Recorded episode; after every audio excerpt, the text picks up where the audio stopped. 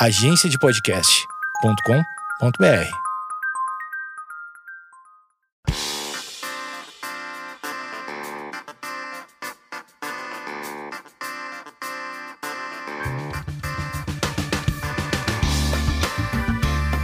Esquizofrenóias no ar e agora é, a gente descobriu a nossa farsa, a gente, né?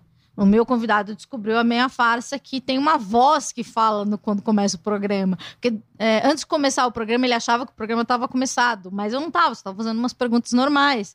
E agora você percebeu que tem uma entonação. Tava super tranquilo, leve. Falei, puta, ela começou Uma coisa ali, leve. deixou leve aqui, não vai ter o. Agora vai, fudeu, não, não. não, aqui, é, aqui é Corinthians. Entendi. Na raça. É raça. Tá certo. É, primeiro de tudo, eu quero é, agradecer Enzo. Eu quero que você pronuncie o seu nome, porque eu não quero errar.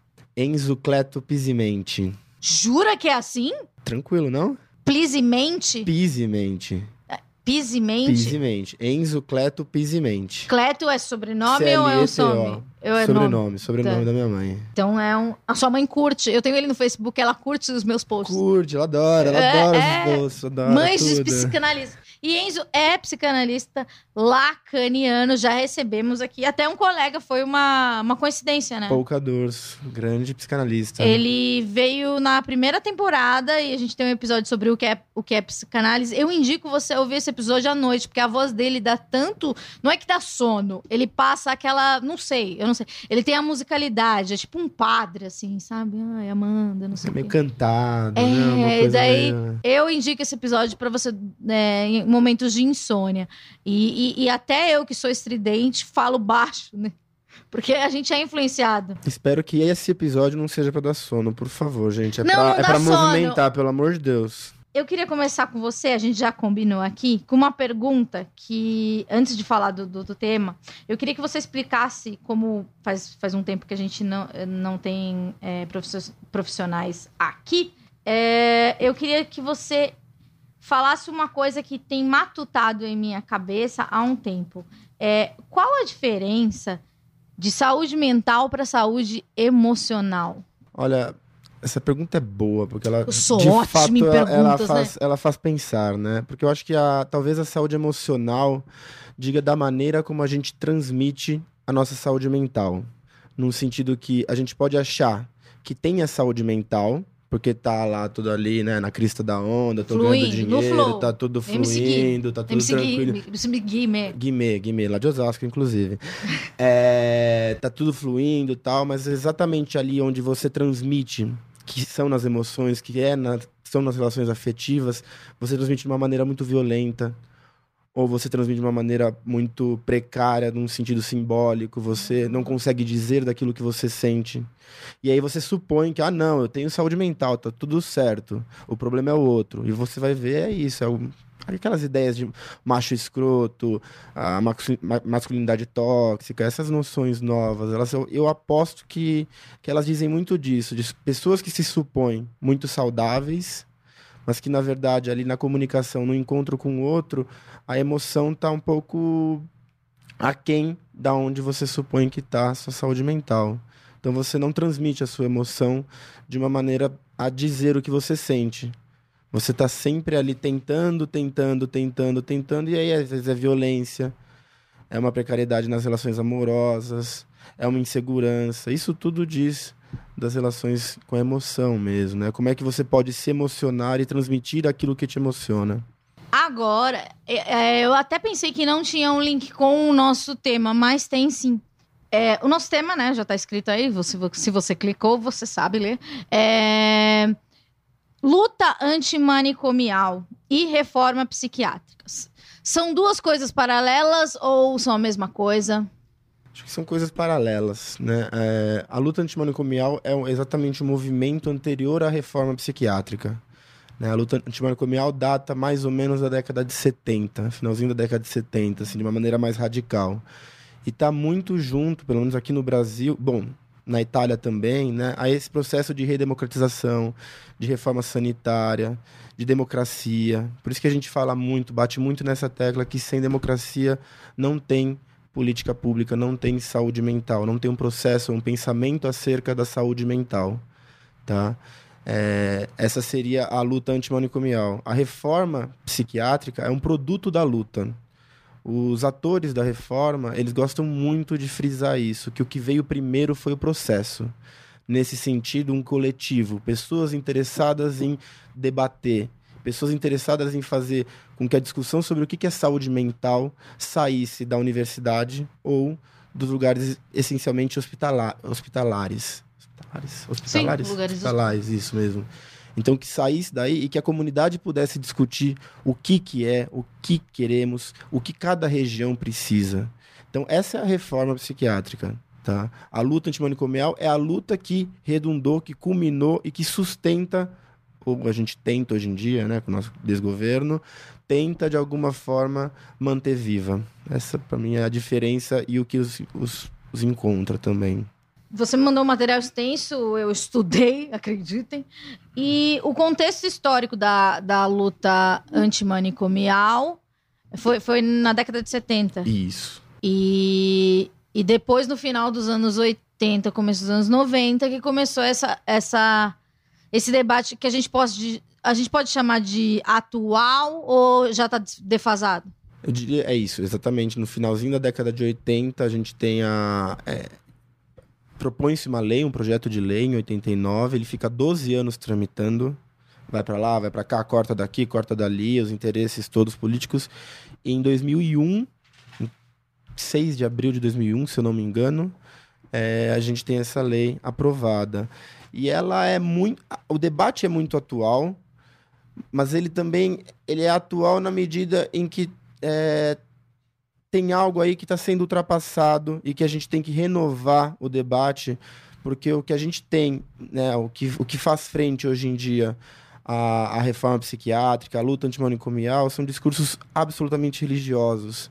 Então a gente também tem que renovar as armas de alguma forma que a gente tem para bancar essa luta. É um debate atual, porque a gente está vendo a precarização total de tudo que a gente conquistou na reforma psiquiátrica. Quer dizer, então você volta a ter investimentos. Em... A partir de quando você consegue. Você fala que 2015, paralisou?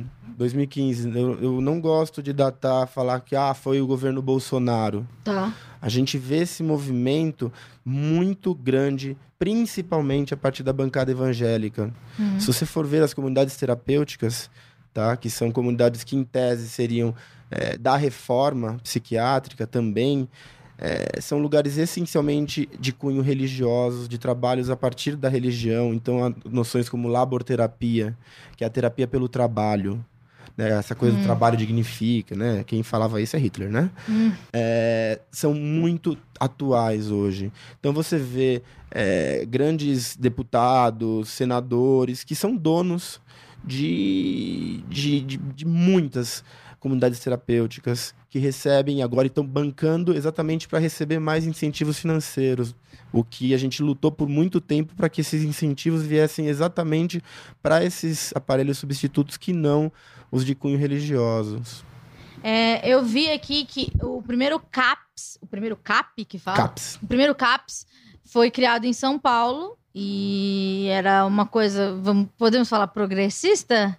A reforma é super progressista. E, e tinha uma coisa inédita de daí promover arte, cultura, daí tem uma palavra que eu, eu, acho que não gosto muito, que ela tá meio defasada. Empoderamento, mas é meio que é, voltando à primeira pergunta, meio que diferenciando pessoas com, com problemas para internação. Se eu estiver falando bobagem, pode me interromper de pessoas que têm um, um, problema que pode ser tratado de uma outra maneira, não uma coisa assim tão drástica e tão assustador. É, eu acho que, sim, eu, talvez a palavra melhor do que empoderamento, ela é mais atual, empoderamento, né? Mas eu acho que as duas carregam quase que o mesmo problema, né? Que são noções como reinclusão hum. ou inclusão. Sim. Né? É, inclusão onde? Acho que essa pergunta é importante, né? Quem disse que, que o nosso modus operandi é mais interessante que o modus operandi do louco? Essa pergunta parece bem ingênua, mas ela não é. Quem disse que a maneira como nós nos relacionamos é mais interessante do que a maneira com que os loucos se relacionam? Tá? Trazendo, fazendo uma, uma um contraponto aqui. Já diria chorando, Charlie Brown, só os loucos sabem. Só os loucos sabem, exato. Né? Um, um contraponto possível é, bom, quem disse que a lógica falocêntrica ou que a lógica é organizada a partir da heteronormatividade é a lógica. Quem disse que as pessoas têm que se adequar a isso? Isso vale para loucura também, né? E quando você diz que pensar em, um louco que precisa ser internado e outro que talvez não, é, talvez para explicar de uma maneira um pouquinho mais, mais correta, eu diria, é poder pensar que o tratamento não precisa partir da internação. Porque até esse momento, primeiro internava, depois pensava que caso é esse. Um pouco como funciona a nossa a nossa Sistema prisional. nosso sistema prisional. Então, primeiro interna, depois você pensa em soltar ou não. Por quê? Porque antigamente a internação não dizia respeito necessariamente à loucura. Se você, sei lá, você quer colocar um piercing na sua sobrancelha, seu pai cisma que não é legal, ele vai lá e escreve uma carta para um hospital de custódia, para qualquer tipo de hospital e fala: Ó, minha filha tá com um problema. Os caras nem vêm, o tipo, bicho de sete cabeças. igualzinho o bicho de sete cabeças. Então você tinha muitos dos diagnósticos, né? é, em Barbacena, eles eram feitos pela contagem de dentes. E contagem de dente tem a ver com dinheiro, Uau. não tem a ver com sanidade. Tá? Então, é, é- essa, essa, essa é, a, é, a, é a linha de frente da nossa luta antimanicomial, é poder fazer com que o tratamento não parta da internação, senão de você poder pensar em que contexto que esse louco está e o que, que este sujeito precisa. Para você entender o que, que este sujeito precisa, você não tem que, não, não dá para você internar, você tirar ele do contexto dele, para aí você perguntar que contexto que o cara tá. Cara, vamos conversar no contexto dele. Por isso que a gente pensa o CAPS, né, é muito regionalizado. Então, bom, um CAPS dentro ali da, da Zona Sul, um CAPS mais perto, né? O, CAP, o CAPS é exatamente como esse lugar que o sujeito pode ir e voltar num mesmo dia, para que ele não perca os contatos. O que é completamente oposto, por exemplo, a essa lógica de, bom, você tem que tirar o sujeito do meio ansiógeno, como se fosse o meio. E meio ansiógeno... Meio ansiógeno seria. Favela. Hum. Cracolândia. Mas aí que tá. Esse é, é é exatamente o contraponto, a grande questão da reforma, né? Existe uma Perdemos avaliação padrão, Então, esse é o uma- ponto. A gente perdeu um pouco. uma ficha É. que vocês preenchem ou alguém preenche? Existe uma ficha, existe uma ficha, mas avaliar isso, essa é a grande questão. A psiquiatria, ela, por muito tempo, ela ficou ali tentando entrar no rol das grandes medicinas, né? E ela, a verdade é que ela nunca conseguiu de uma maneira No real. rol das grandes medicinas é maravilhoso. Sim, exatamente, porque, bom, o que, que você acha? A depressão, ninguém acha, ali, ah, aqui tá a depressão. E o que aconteceu, né? O Basaglia, que é um grande autor, Franco Basaglia, gente, é bem bacana, vale procurar esse cara, é um psiquiatra italiano.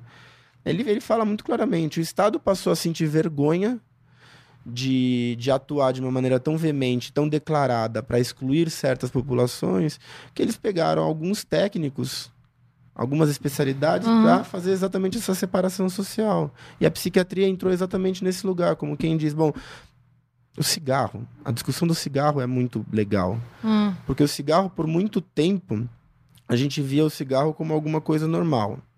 Podia Sim. fumar em tudo quanto é lugar. E a gente, ah, tá, as pessoas estão pensando mais nos outros. Não.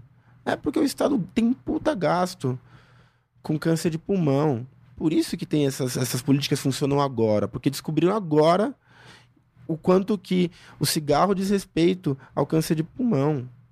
Então, vamos.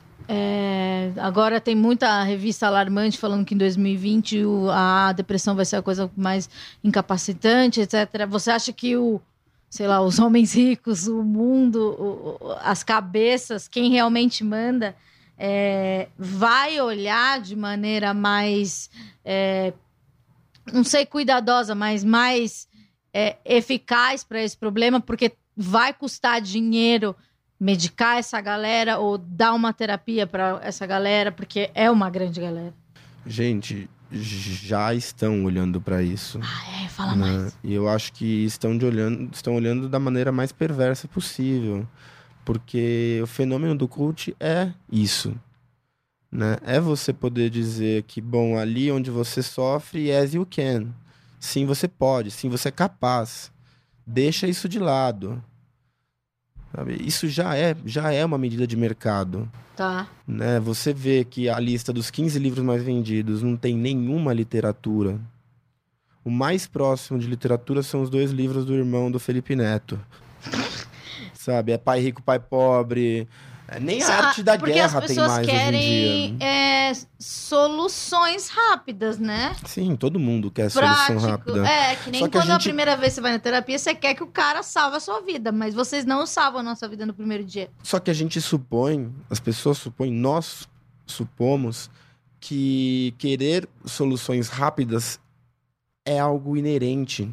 E não tem nada mais mercadológico que venda mais do que a solução rápida. É, porque teve o fenô- fenômeno, tipo, das palestras motivacionais. Hoje em dia tem coach. Sim, tem Tem, muita gente. E já é uma estratégia do mercado. Já é. Inclusive, você, por exemplo, sair, você é demitido. Essa ideia do Uber, por exemplo, como o Uber é não é empreendedor, gente. Gente, quem assistiu Years and Years sabe o quão horrível é o futuro. Cara, O futuro presente. É assustador. A a época que a gente vive, eu não gosto muito de ficar comparando épocas, mas ela é assustadora. O que a gente vive hoje é assustador. Eu tava lendo esses dias, eu Mas até- eu acho que a gente deixou isso acontecer. todos nós Foi deixamos. por, por negligência. Total, A total. gente tem que se responsabilizar. Total, é nosso.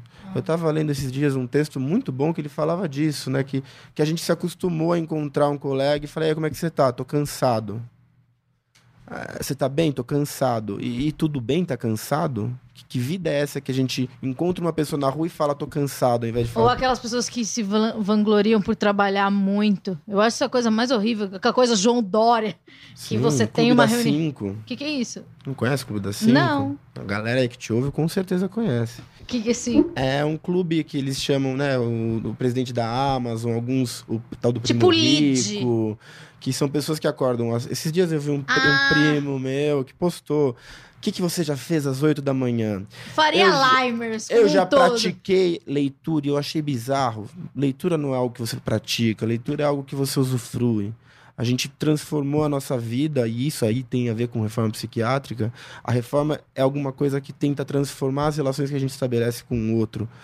E aí a gente tá vendo um retorno da, de tudo tem que ser muito técnico, tudo tem que ser muito prático. Então eu pratiquei leitura. Eu não usufruí, eu não me perdi na leitura. Quem pratica não se perde. A gente tem que se perder um pouquinho mais, talvez.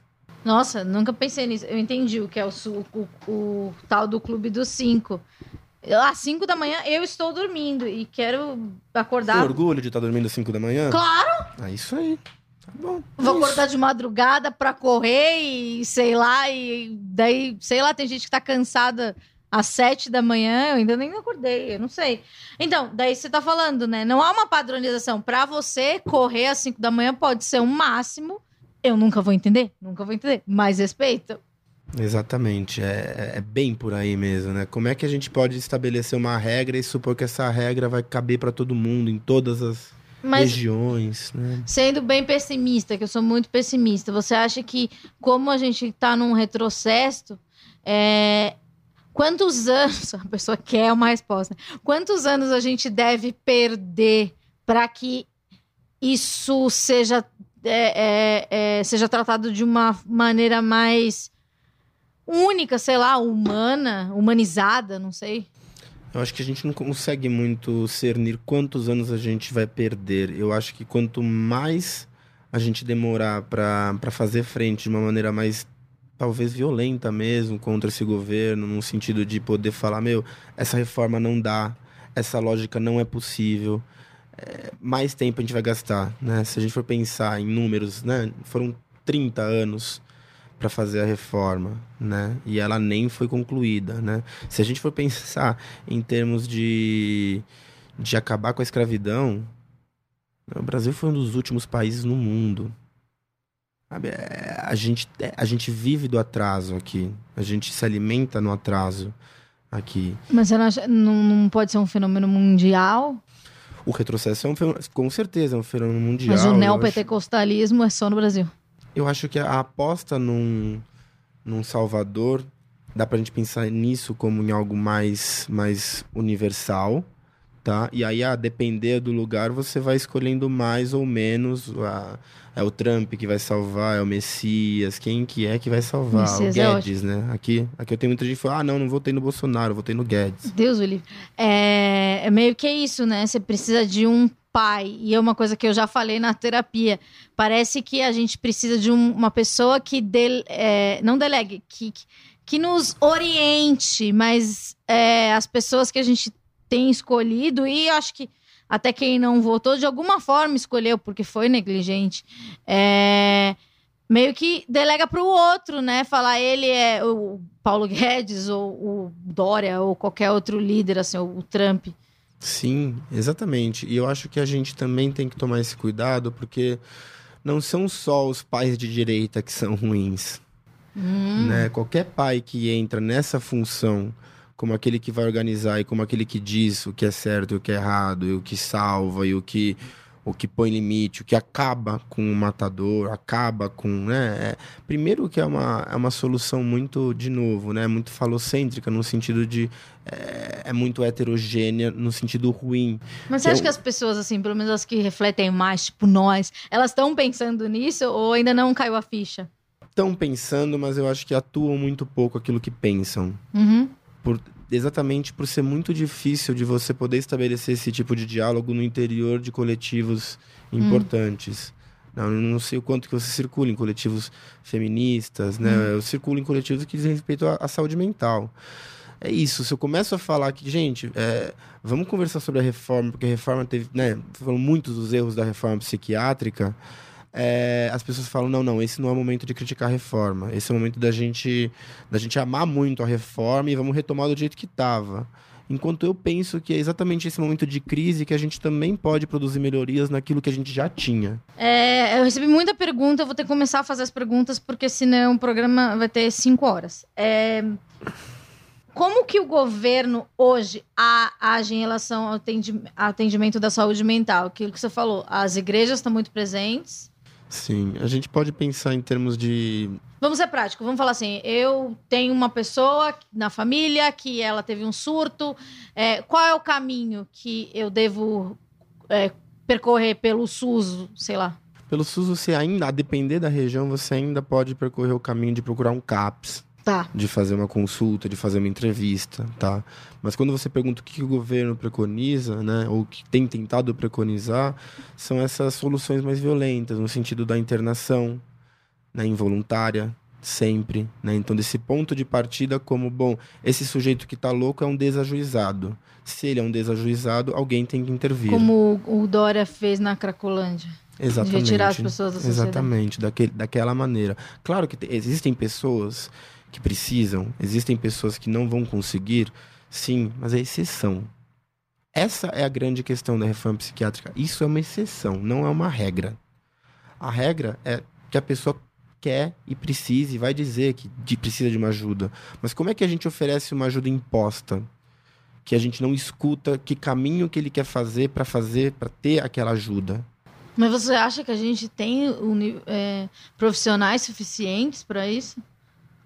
Ou lugares? Não, não temos nem profissionais nem lugares. E supor que podemos ter profissionais e lugares também é utópico. Nesse sentido, a reforma é muito interessante porque a reforma ela propõe isso que a gente está fazendo. Isso é reforma psiquiátrica. Isso que a gente está fazendo aqui. que eu era muito subversiva. Isso que a gente está fazendo aqui é reforma psiquiátrica, porque eu tenho certeza que quem está te ouvindo, quem está nos ouvindo aqui, você, é, você não vai mais olhar um louco. E eu acho que faz anos que você já não olha um louco como alguém que não pode estar perto de você. Sim. Nesse sentido, isso já é cuidar. Nesse sentido, a gente volta para. Eu fiz uma live contigo, que eu não sei salvar a live, estava muito boa. Nós falamos sobre o Coringa. E eu lembro que eu discuti muito com uma amiga minha, Sara, que, que já participou do podcast duas vezes, sobre terminar a faculdade, que eu não terminei, e ela, ela foi capaz. Pra visão da Sara e de muitas pessoas, aquilo era sobre o louco louco. E pra mim, aquele filme era sobre mim. Entende? Nós, então. É, sobre, é, sobre a gente. é, é, quando ele vai na, na assistente social e fala que ela não tá dando remédio, nem lembro a cena, mas é uma coisa Não que. tá escutando ele. não tá? Se você escutando ele. É, escuta, porque ela só tem um prontuário. E daí eu acho isso também pode é, se aplica no, no- na não reforma. Sim, completamente. Porque se você escuta, você se implica. Né? Quando eu te escuto falar sobre o seu sofrimento, eu, de alguma maneira aquilo vai me tocar. Por isso que as Mesmo pessoas... sendo um profissional, você se emociona? Sim, sim. Uma vez eu vi uma psicanalista chorar, eu achei, eu me fiquei muito mal, porque eu falei, não, você não pode chorar, você é uma Não, autoridade calma. suprema. Calma, então. Mas, Mas ela a tava na gente- vida real, nem, na, nem Ah, lá na tá. sessão. Ah, tá. Era na Não, vida não. real. Porque a gente. Não, claro que eu me emociono. Eu me emocionei recentemente assistindo, aliás, um baita filme, O Farol, que tá no cinema, foi indicado ao Oscar por fotografia. É, é, é surreal, a gente se emociona. É importante que a gente se emocione. E tem a ver com essa sa- tal de saúde emocional. Tá. Né? Você poder se permitir ser tocado. Tá. Né? Alguma coisa. Eu recebi uma, uma paciente faz um tempo já, que ela dizia disso. Ela falava que sim, ela falou, pô, Enzo, eu, eu nunca. Eu acho que eu, ela falou que ela tirou férias pela primeira vez na vida dela, e que aí nessas férias ela se dá conta de que ela talvez queira se separar do marido. E ela fala, caramba, né? Eu nunca, eu nunca pensei que eu poderia querer me separar, né? Eu falei, essas férias tiveram uma função, né? Que é exatamente esse momento que você se desliga de um tanto de afazeres que exatamente servem de anteparo para suas emoções. Então a gente poder se emocionar é fundamental na nossa área. Eu posso citar uma frase do NX0. Claro, claro. Entre razões e emoções, a saída é valer a pena. Exatamente. Beijo, Di, que sei que ouve esse programa. Exatamente. Essa é a questão, né? De que maneira que você pode se permitir, né, ser atravessado pelo que o outro fala, sem fazer com que isso também né, te destrua. Que a gente também tem que saber colocar. Puta, nesse momento eu não tô aguentando te escutar. É, porque você tem que se preservar também, aquela Exato. coisa. tá, é, usam o exemplo do, do avião, quando tá caindo, você bota a máscara primeiro em si, depois na criança ou no senhor de Exato, idade. Exato. E nós, assim, numa, num âmbito mais da sociedade mesmo, a gente também tem que saber os nossos limites. Né? De, bom, quando que dá pra escutar o outro e quando, cara, agora, nesse momento, fulano, não tô conseguindo te ajudar. Eu não posso, eu tô passando por X coisa com a minha família, né? A gente também tem que poder se resguardar. Mas para se resguardar, a gente tem que saber do que tá se resguardando. E para saber do que tá se resguardando, tem que se escutar. Não tem jeito. É, tem uma palavra que surgiu muito no- no- nas leituras que eu fiz e na- nas perguntas. A- é o termo ins- institucional- institucionalização. Queria que você explicasse esse termo antes da gente entrar nesse tópico. Tá. A, insti- a institucionalização, ou a de, né, vamos pensar em termos de desinstitucionalização, né? É você fazer com que a, a loucura ela não seja algo não seja mais algo é, restrita a, a uma instituição, instituição psiquiátrica, manicômio, hospitais de custódia, né? Como é que a gente pode fazer com que a loucura circule, desinstitucionalizando? Então, promovendo esse processo de desinstitucionalização, retirar da instituição. Né? A instituição, a maioria delas, vamos dizer que são todas, são sempre instituições totais. Perguntaram quantos manicômios existem no Brasil. Não sei, não faço ideia. Mas você acha que existem muito, mais? menos, muito menos do que antigamente, Mas muito mais do que necessário. muito mais do que nesse... Não, depende. Boa. Depende. Porque aí que, aí que é a minha crítica à reforma psiquiátrica. Em alguns espaços, em algumas é, localizações, é, perdeu a mão. Então você tem alguns, algumas regiões que não tem hospital. De fato, não tem, é verdade. Não Hum. tem para onde mandar Uhum. um paciente que precisa de, um, de uma contenção, que precisa ser internado. Então, de fato, quando, quando a gente ouve essa crítica, a gente fala, não, mentira, não é verdade. Tem alguns espaços que não tem lugar de internação. Mas existem aqueles espaços igual no bicho de sete cabeças, Existem, camisa de existem, força? Existem. A gente. Essa semana eu vi uma, uma denúncia. Não sei em que cidade que é, mas é uma coisa bizarra. Das pessoas todas. É aquela coisa de, de dormir em ripa. Sabe? De, Eu lembro, de, de tratamento com, com água, sabe? De jogar água gelada pra ver se religa os neurônios que estavam. Sabe? É, é surreal, né? Cadeira giratória. É surreal. Eu lembro quando eu era adolescente, né? Eu sempre tive depressão. Minha mãe, ela sempre, pra dar aquela, aquele medo, ela sempre me ameaçava de internação. Então, eu até sei um hospital, manda aqui, eu acho. Sim. que minha mãe, que era uma palavra, assim, eu vou te internar e não sei o quê. E é, eu digo que já, já sofri bastante, já tive algumas coisas e tive muito medo de internação, mas pelo filme mesmo, porque era uma coisa, sei lá, o cara só fumava uma maconha, sei lá, eu só era uma tristezinha. Mas o programa não é sobre mim. Mas eu acho que tem uma coisa importante que você Fale. diz aí, Que Mães, isso? não ameacem seus filhos de internação. É horrível. Tem esse ponto também, não ameacem de nada nesse sentido, né? Mas também tem. é, a gente vê como só uma maconha, né? Mas do ponto de vista social, aquele cara ele era um risco para uma sociedade que estava ali tentando se organizar de uma maneira muito higiênica, muito então a gente limpa o limpinha. ambiente. Então vamos tirar esse carinha. É que tinha que ser o Rodrigo Santoro, mas se fosse um, né, um, um ator perfeito para aquele filme, teria que ser um negro, Sim. pobre. Mas é legal porque mostra o contraponto também de um cara playboyzinho branco. Aham. Mas, o, mas se fosse mostrar a realidade, né, é, é você pensar em qualquer negro na rua.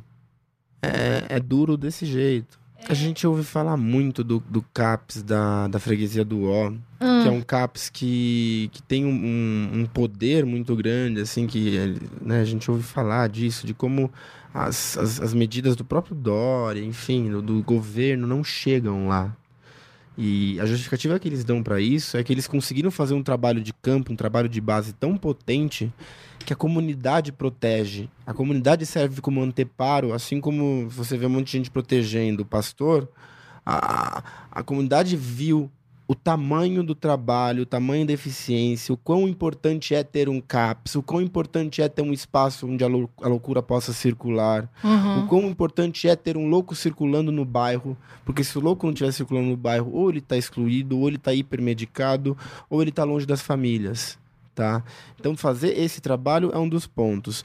Sobre a, a, a igreja evangélica, né, ou a religião, é, é fato que elas ajudam muito. Inclusive a- o evangélico, né, o, o, a, é, o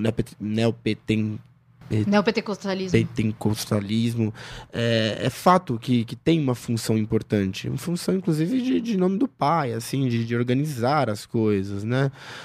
Mas a gente não, não dá para deixar na mão da religião, assim como não dá para o Estado se misturar com a Uhum. religião, né? Isso é, isso é fundamental. Só que é isso. Mas a gente, se a gente abre a internet hoje, você vê que tá misturando mais e mais. E cada vez mais, exatamente. Esse é o interesse. Né? Agora querem isentar a conta de luz das igrejas, igrejas. dos templos. Né? E são templos, né? Não, Uhum. não isentam a conta de luz da, do terreiro. Sim. Né? É, você usou um termo também, hipermedicalização, e veio uma pergunta aqui. A hipermedicalização infantil é a nova instinto- institucionalização? Palavras não, longas. É um ótimo, é um ótimo mote. Esse sim, é, não sei se é nova, mas é um dos grandes paradigmas. Tá? A hipermedicalização infantil o- o- seria aquele boom da Ritalina. Exato, o boom da Ritalina. Mas não só da Ritalina, a gente pode tomar por hipermedicalização, tanto, tanto tomar o remédio quanto silenciar a criança. Qualquer maneira de silenciar a criança, o celular, o tablet, você vai num restaurante, tá, as crianças hoje em dia estão todas quietas. E a gente gosta disso. É bizarro. Como assim? Se você oferece o tablet pra ele não te encher o saco? Exatamente, exatamente. Né? Isso é hiperme- grave? Claro que é grave. É muito grave. Hum. né? É, porque uma criança, é, uma das funções da criança é poder te tirar desse. A gente não falava agora dos bichinhos, do, do quão importante é você saber que meu a casa não vai estar sempre. Eu, eu levo isso muito pra minha vida, assim. É, eu tenho a Eurídice, que é minha cachorrinha. É, é muito importante pra mim saber que a desorganização de uma casa tem a ver com vida. Aham. Sabe? Aquela coisa, uma casa muito organizada é uma casa sem vida. E eu, eu aposto muito nisso. Então, se a gente era criança, a casa da avó era uma puta bagunça. Hoje em dia a casa de avó não é mais bagunçada. Né? Exatamente por esse silenciamento. São crianças que dormem cedo, que não resmungam, Que tem judô, que tem karatê, que 25 pedem idiomas. brócolis. E as, as crianças hoje querem falar coreano, porque eles gostam de K-pop. E, e que bom, pelo menos querem falar alguma outra língua. Não, né? mas elas, ela, é, digo dessas crianças que têm muitos, a- muitos afazeres. Sim, exatamente. Uma coisa Tudo que- vira prática. Volta a questão. Vamos Que você praticar volta lá leitura. dos cinco da manhã, é. Vamos praticar leitura. A criança ela tem ali um cronograma que não permite nenhuma fuga, nada que meu não permite um joelho ralado. A gente estava falando antes de começar sobre geração do mimimi, etc.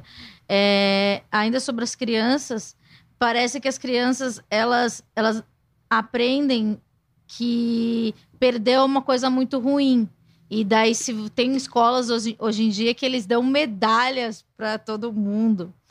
É, e daí no futuro, quando você perde, você não aprendeu que você perde no jogo do futebol. É, e, e eu já o, gravando esse programa, é, muito mais que até na minha experiência com terapia, eu percebi que a gente só é reprodução de coisas que aconteceram na nossa infância.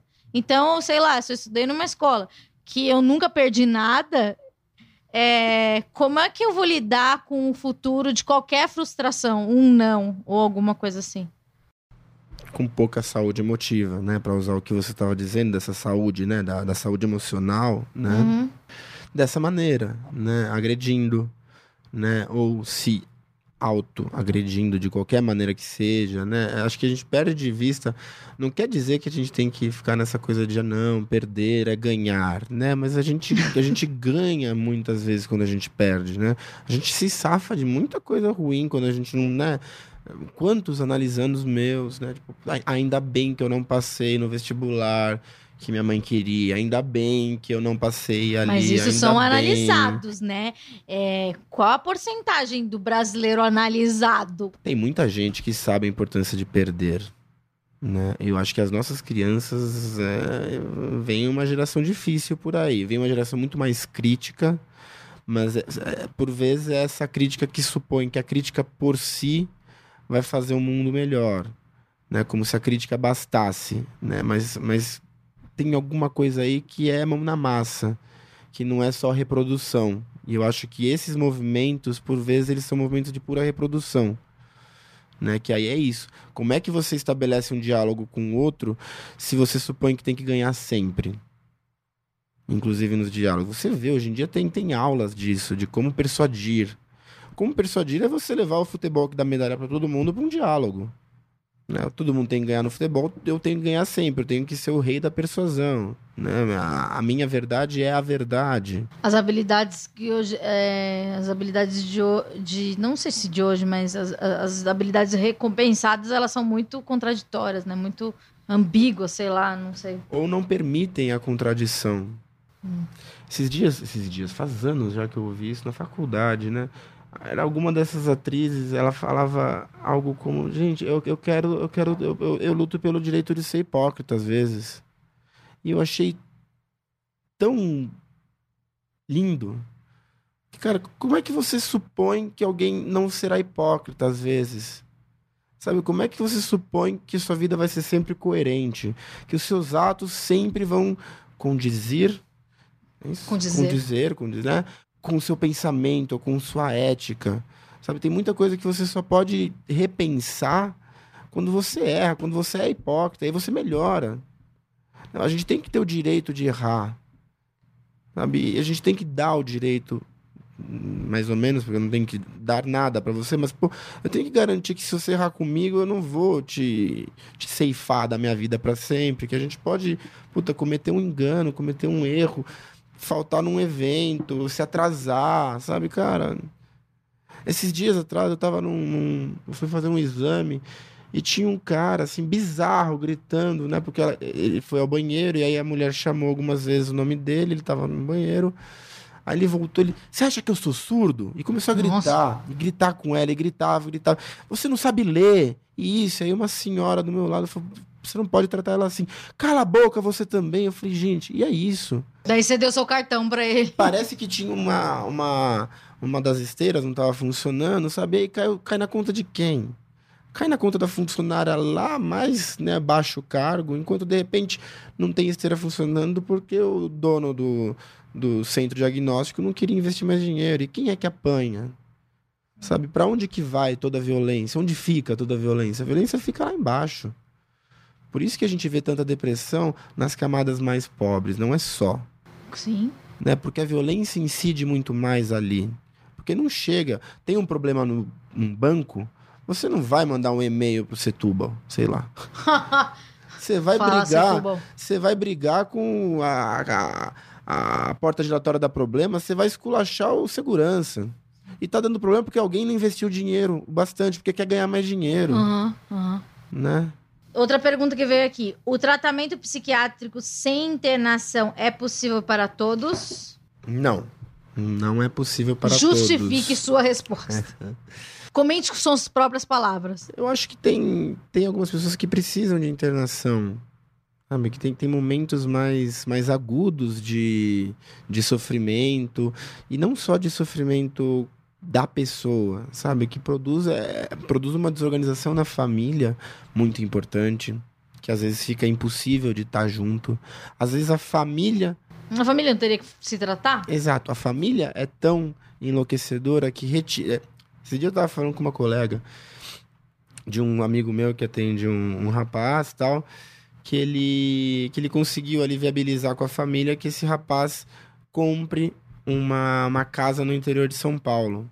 Né? E aí a gente tava brincando, falou, caramba, né? Se, se Pra ele todos. ser excluído? Não pra ele ser excluído, mas pra, pra ele poder tá, tá, tá afastado dessa família que é muito violenta com ele, né? E aí a gente tava exatamente E que falando. nem você falou, cada caso é um caos. Exato. E a gente tava falando, putz, se todas as famílias tivessem grana pra de repente bancar um apartamento, bancar uma viagem, bancar alguma coisa, es- essas, essas outras medidas que são super importantes, de separação mesmo, pô, não, não funciona. Essa família Mas é uma família, é, junto. eu acho que até bem humilde, né? Humilde no sentido de humildade, de perceber que, que ela prejudica. Porque Sim. se em todas as famílias que a gente percebe, ela não, é, é, não, não se faz a autocrítica. Exato, é uma família que, que tem meios pra isso. O pai, a mãe e o rapaz fazem análise. Então eles foram vendo que chegou num limite. A gente chega em limites, né? Eu acho que é isso. De novo, volta, né? Chegar em limites tem a ver com saber que perde.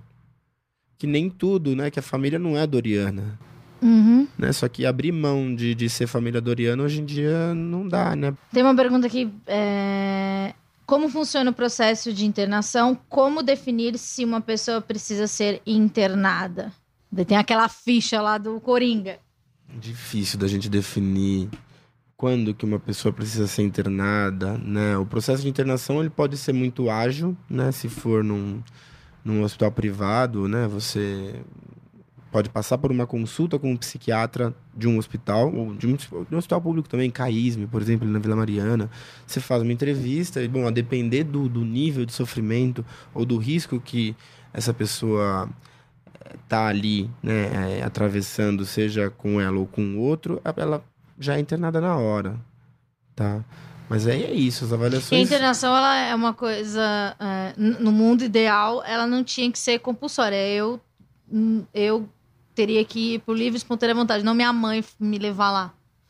É e não é, porque tem momentos que a gente tá tão atravessado por todo o sofrimento psíquico, ou até muito acometido por esses delírios de bom, estão me internando porque querem roubar meu dinheiro, ou qualquer outra coisa do tipo, que, que de fato fica impossível da pessoa ver que, a, que, que tem alguma outra coisa ali acontecendo para além do delírio dela. Né? A gente fala muito em internação para estabilizar. Então a gente interna para de repente a pessoa passar sete dias. Esse, esse é o ponto. Interna- As internações seriam interessantes de repente se a gente pudesse pensar em 15 dias, sete dias.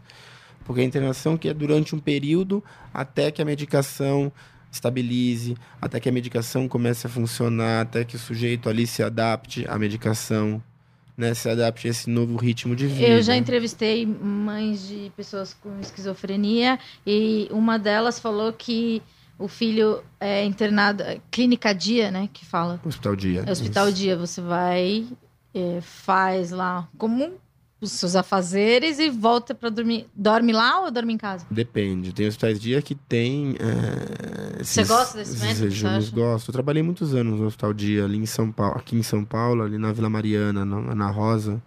Chama Instituto A Casa. Um lugar super bacana, bem pioneiro. Gosto bastante. É isso. Eles ficam das nove às cinco da tarde. Não necessariamente todos os dias, então a gente pensava ali muito no caso a caso, o que que esse Você sujeito precisa. Bom, ele precisa estar mais em, em espaços de pura psicoterapia em grupo, e todos os espaços ali são grupais. Então é isso, são os atendimentos com o psiquiatra podem ser só o paciente e o psiquiatra, mas em geral é isso, é feito em grupo. Então tá todo mundo ali num grupo, todos os pacientes com de repente dois psicólogos, uma terapeuta ocupacional e um psiquiatra, todo no mesmo grupo fazendo uma, uma terapia. É muito legal, é muito bacana, é muito. E é isso, é uma aposta o tempo inteiro nesse. nesse nessa, nessa, nessa dimensão de comunidade, nessa dimensão comunitária mesmo, nessa dimensão da gente. Como é que a gente pode é, extrair um saber do outro, né, da conversa com o outro, poder ter ali um saber, uma outra maneira de se relacionar, de estabelecer uma conexão, de poder se pensar. Puta, mas eu não pensei por aí, né? Talvez, sei lá, a sua esposa não te ligue toda hora porque ela tá ocupada. Ah, não, mas será que é porque ela tá ocupada, sabe? É garantir a possibilidade de dúvida. É, o que falta pra gente hoje em dia é, é a dúvida. Não é duvidar, é a dúvida. De, bom, será? Será que aquilo tá certo? Será que eu tô dizendo é legal? Uhum. A gente perdeu a capacidade de, de ficar em dúvida, né? De sustentar a dúvida. Outra pergunta: como preparar internos para voltar a uma vida em sociedade, em casos de longa reclusão? Data também aí dessa década de 80, 90, por aí, temos o acompanhante terapêutico. É uma das. A gente vai fazer um episódio sobre isso. Ah, é? Eu vou receber uma AT. Que legal, que legal. Trabalho com A gente trabalha com isso, viu? A gente é sério. Que legal, que legal, que legal que você vai receber AT. Você sabe que na. Meu, tem E não é uma, uma coisa que as pessoas conhecem, né? Isso eu que eu fiquei, falar. eu fiquei conhecendo porque um amigo meu, que ele teve um problema pontual, e falaram da existência desse, desse tipo de profissional. Vamos pensar, já que ele tornou público, então se ele tornou público, a gente pode falar sobre isso. Casa Grande. Ah, ele tem. O né? Casa Grande foi com AT para as Copas. Ele parece que tinha um AT nas Olimpíadas. E se a gente for pensar, por exemplo. E um AT não é necessariamente um psicólogo, um psiquiatra, é uma outra formação. É uma outra formação, mas em geral são psicólogos ou é, assistentes sociais, né? Enfermeiros. enfermeiros.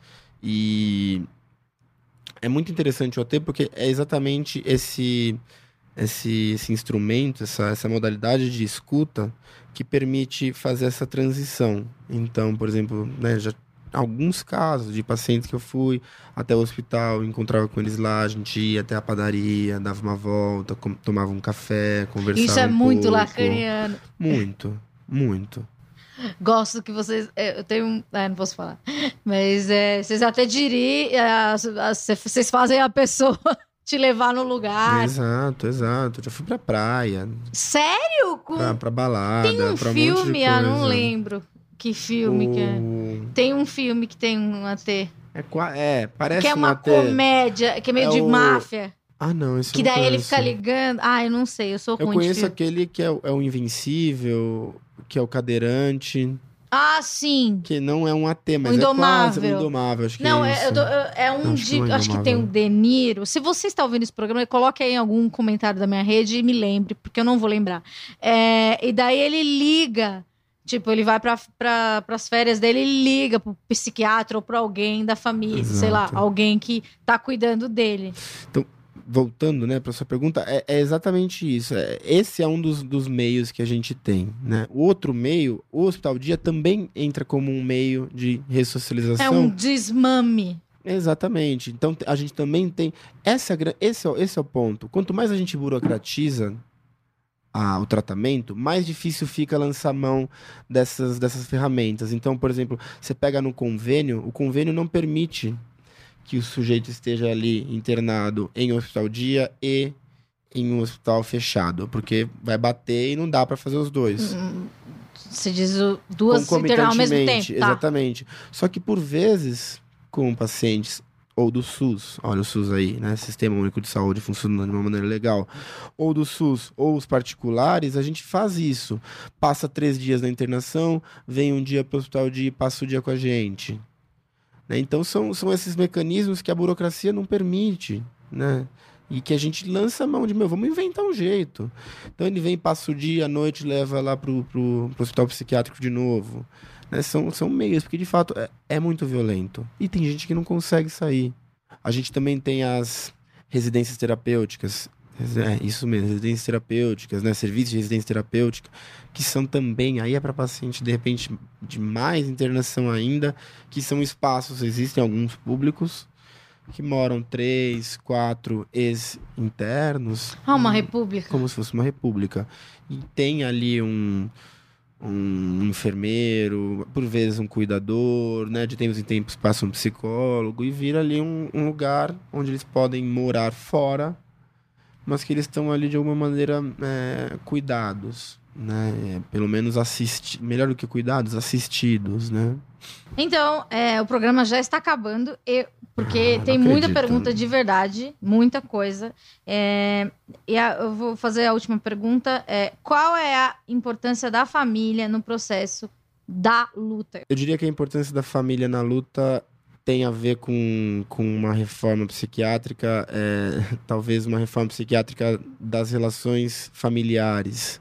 Né? Como é que a gente pode, de alguma maneira, é, sustentar um lugar para o nosso filho, para o nosso pai, para nossa mãe, né? para essas pessoas que estão próximas da gente, que não o lugar da perfeição, o lugar da coesão, o lugar do cernimento, né? De o tempo inteiro tá muito, tá muito certo, tá muito decidido, né? As famílias elas têm que de alguma maneira sustentar que nem sempre as coisas vão estar bem e que elas vão poder estar do lado ali de alguma maneira escutando e não delegando para o outro funções que às vezes são dela Uhum. tá? Das famílias mesmo, né? Então as famílias elas têm que entrar numa discussão enquanto comunidade, né? Elas têm que poder de alguma maneira se pensar também enquanto organismo vivo, né? Então um organismo mutável, alguém que pode ali transformar suas relações, que pode atuar eh, comunitariamente, né? Talvez, né? Como os índios fazem, como algumas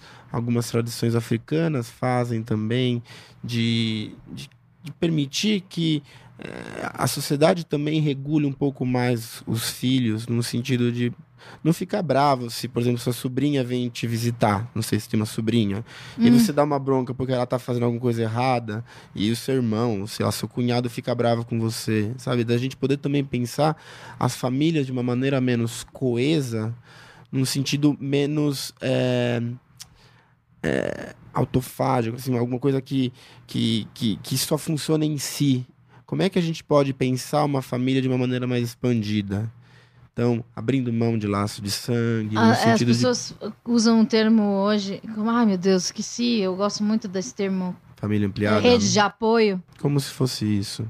Né? Como é que a gente pode fazer com que, cara, é... concerne a todos uma criança gritando, desesperada? Sabe, que tá atra- não, não só por estar atrapalhando você dá o tablet pra ela, o a boca. tiozão ali que quer assistir filme, o vizinho, sabe? Por que será que essa criança está gritando? Só que para que esse, essa pessoa que produz essa questão, bom, por que, que a criança chora tanto? Né? Minha mãe comentava de um caso de um, de um rapaz que ele não. Ele não a, a- a filha chora muito, chora muito, ele sempre fica ali no corredor do apartamento fumando um cigarro. Porque ele não consegue estar junto com essa criança. E aí ela comentou que um dia ela saiu para conversar com ele. Pô, né, a criança chora, né? Só é possível que uma vizinha entre numa conversa como essa se a família permitir uma, né, se a família deixar com que essa questão apareça. Bom, por que, que esse pai não consegue ficar do lado dessa menina chorando? Mas a família tem que deixar o, o outro entrar, deixar o estrangeiro entrar para falar, gente, é, o que está acontecendo? Eu posso te ajudar. Né? E isso é um senso comunitário, de comunidade mesmo, de se pensar em, bom, estamos todo mundo aqui no mesmo barco, votando no Bolsonaro ou não, a gente tá tudo meio junto nessa merda, e vamos fazer com que, com que isso não seja tão sofrido para todo mundo.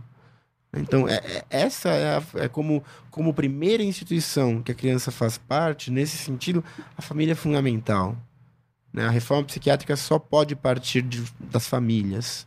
Eu, eu pensaria agora com você. Né? O ponto de partida de uma reforma psiquiátrica, se a gente for pensar, uma reforma psiquiátrica psíquica, uma reforma psiquiátrica das relações, uma reforma psiquiátrica que esteja para além da desinstitucionalização é, lato sensu, da desinstitucionalização em si, de fechar hospitais psiquiátricos, tem a ver com a gente desinstitucionalizar a noção que a gente tem de loucura. Né? E a noção que a gente tem de família. Gente, família é qualquer coisa, família. Bom, eu acho que acabou. Esse foi o Esquizofrenóise. Muito obrigada, Enzo, que é um dos primeiros Enzos do Brasil. Eu sempre farei essa piada infame. Ele que trouxe. A, a sua mãe é responsável, né? Porque ela, ela- ela trouxe e daí você popularizou. É, como você se sente sendo o Enzo mais velho do Brasil? Olha, é uma, é uma carga emotiva muito grande. Normalmente eles têm quatro anos no máximo. Exato, quatro, seis. O mais velho, eu acho, depois de mim, deve ser o do filho da Cláudia Raia, que a culpa é toda deles, né? Mas Da você Cláudia é antes dele. Eu sou antes dele, eu sou bem antes dele. É verdade. É, ele deve ter uns 20. 20 anos, talvez. Menos, talvez. E a culpa é deles. Né? A culpa é do Edson Celular. Eu queria ter um dia uma conversa com esses dois, aí dar uma bronca neles, porque não, não dá. Normalmente, se alguém gritar Enzo e você olha, sempre é Não, uma tem criancinha. Muito, tem muito Enzo hoje em dia e é bizarro, né? Eu fui fantasiado no, no último carnaval de, de primeiro Enzo do Brasil. Mas provavelmente. Eu peguei minha certidão de nascimento, eu, eu ampliei ela e coloquei tire sua foto E com o as primeiro pessoas- Enzo do Brasil. Você na Você capa fez sucesso? UOL. Você na Sério? capa UOL. Sério.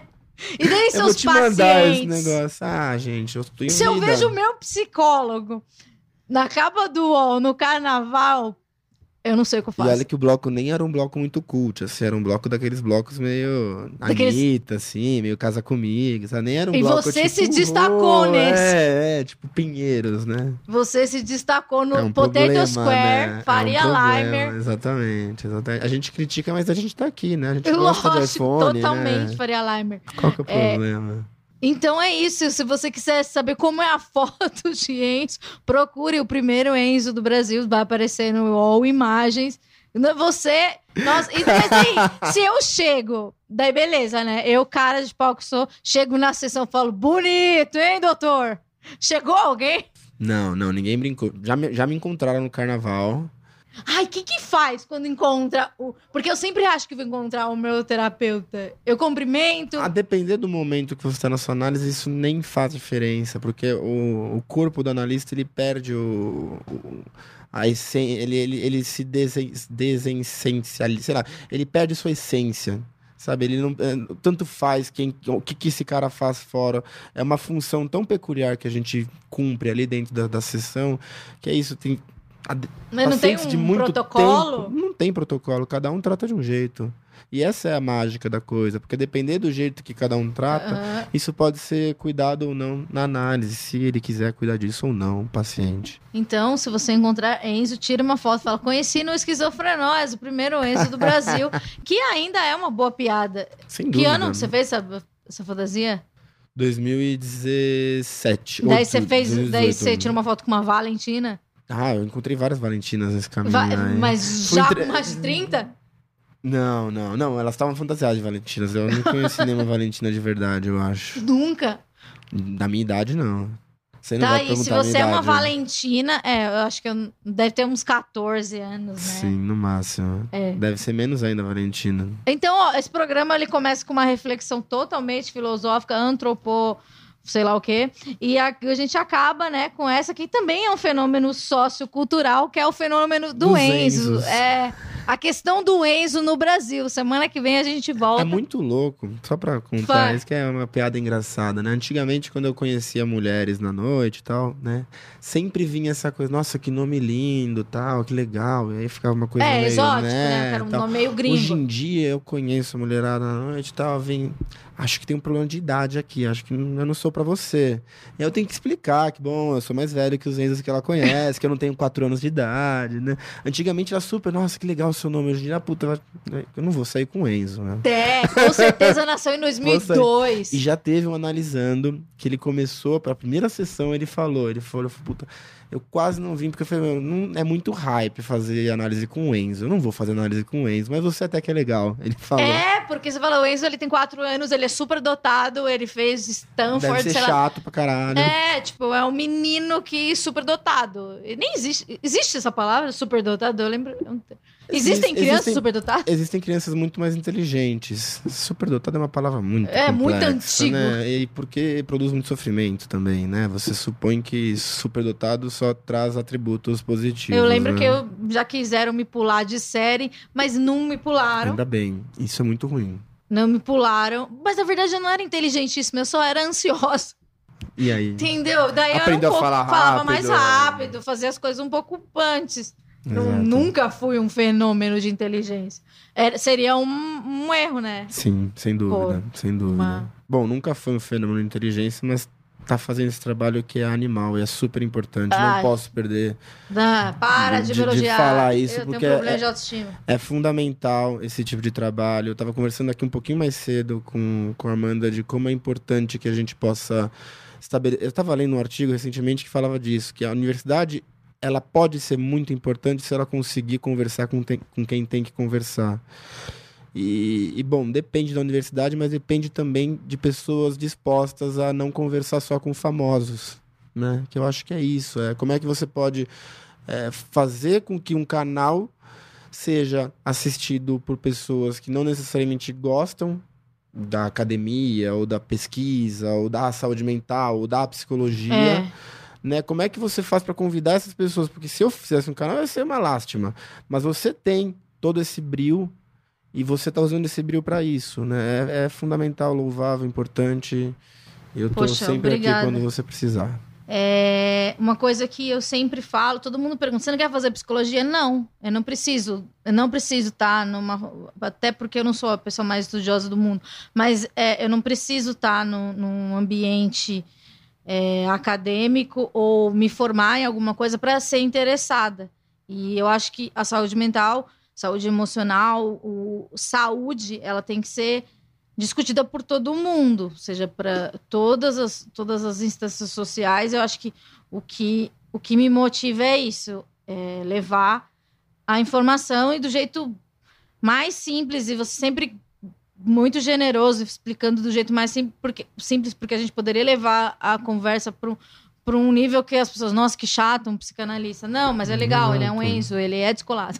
Sim, sim. Eu existo na rua, gente. Eu sou de verdade, tá? É, Podem me procurar, tô. tô, tô... Então, como é que eu faço? Eu te achar na rede social? Pode achar você na rede social? Pode, pode me achar. Eu tenho Facebook, tenho Instagram, é Enzo Pizimente. É, Com dois Zs. Com dois Zs o Pizimente e com I no final. Podem adicionar lá. Existe quiser Enzo com conversar. S? Não, né? Não, não pode existir tudo. Existe Kenzo, Menzo, Lenzo, Enzo. Ah, isso foi Quando você bom. tava no Orkut, você era eu sou o único Enzo do Brasil. Eu acho que não nem, tinha, comunidade. Nem tinha, nem tinha. É um Mas esse é o fenômeno. lado bom. Os porteiros não erram mais meu nome. As pessoas não escrevem mais meu nome errado. É. Antigamente porque- elas escreviam muito meu nome errado, porque a Amanda reclamou que eu falo baixo. Eu devo falar muito baixo porque as pessoas não entendem meu nome às vezes, mas hoje em dia eles por falar tanto Enzo, Enzo, Enzo, Enzo, Enzo, fica um pouquinho mais fácil. Todo mundo né? tem um Enzo na família, ou tem um priminho. um cachorro Enzo. Tem também? Existem cachorros Enzos. Opa. É, é triste. ruim? É triste, né? Mas, mas a gente sobrevive. A gente... Obrigado a todo mundo. Semana que vem a gente volta. Paz nos estádios.